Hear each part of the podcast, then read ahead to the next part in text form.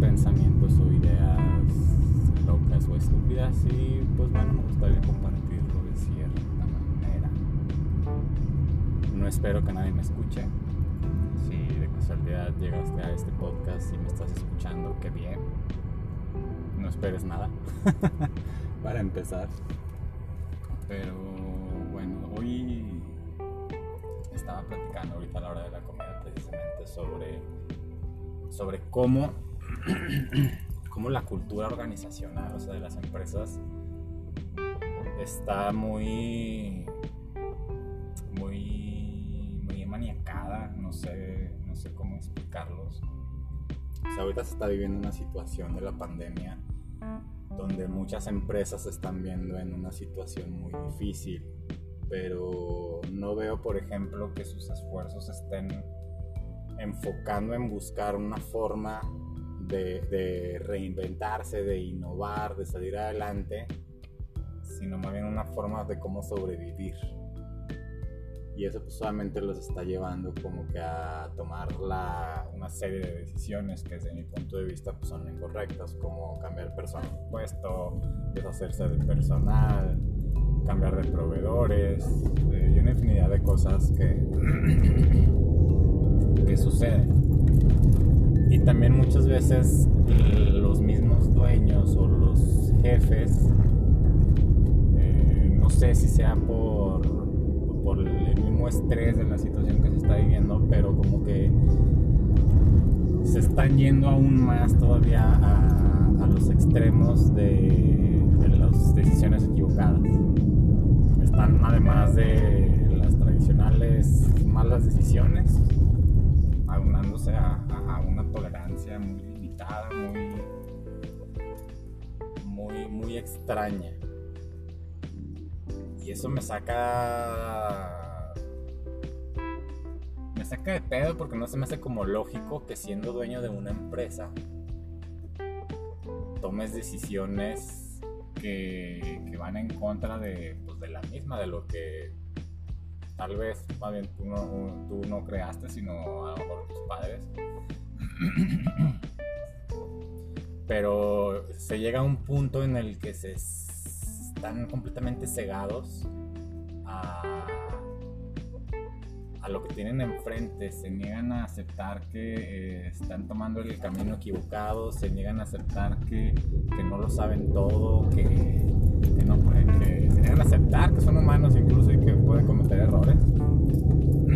Y eso a costa de, de los beneficios de la empresa, a costa de la motivación del propio personal porque esa misma parte de intolerancia como que también los ha llevado a, a formarse una idea de que cuando alguien, algún colaborador, realiza una tarea mal, la mejor solución es llamarle la atención a esa persona. Hay muchos malos jefes o dueños que tienen esta terrible costumbre de hacerlo enfrente de, de las demás personas.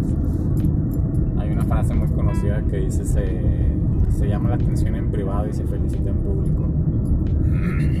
o algo así, no sé. Pero, no sé, me, entre me saca de pedo y me molesta, digo. Yo desafortunadamente no llegué a tener negocios, no funcionaron como yo esperaba, no dieron los resultados que yo quería y algunos fracasaron rotundamente, otros por X y situación, por lo tuve que, cancelar o suspender.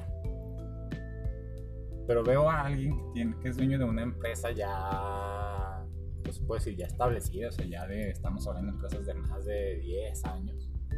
Sea, no una empresa que cualquiera que lleva uno o dos años y que todavía está en, en esa etapa en la que todavía hay incertidumbre de si va a sobrevivir al mundo comercial.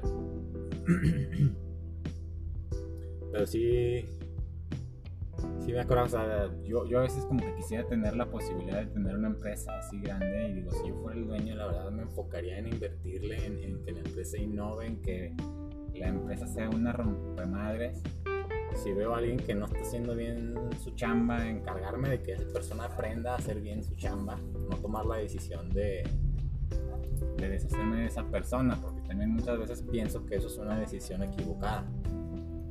Hay ocasiones en las que mueven, mueven personas a una posición diferente, donde tienen que enfrentarse a, a utilizar este, herramientas nuevas, procesos, procedimientos nuevos, a los que a veces incluso no, están acostumbrados.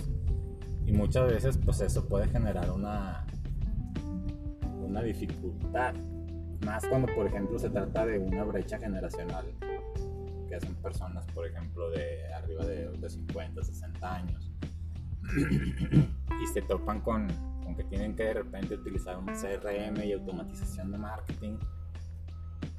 Cosas que para de, de, primer oído para ellos les suena si estuviera en chino. Y, digo, realmente pues no, o sea, no entiendo cómo, cómo una empresa puede tomar esa, esa manera de, pensar, de,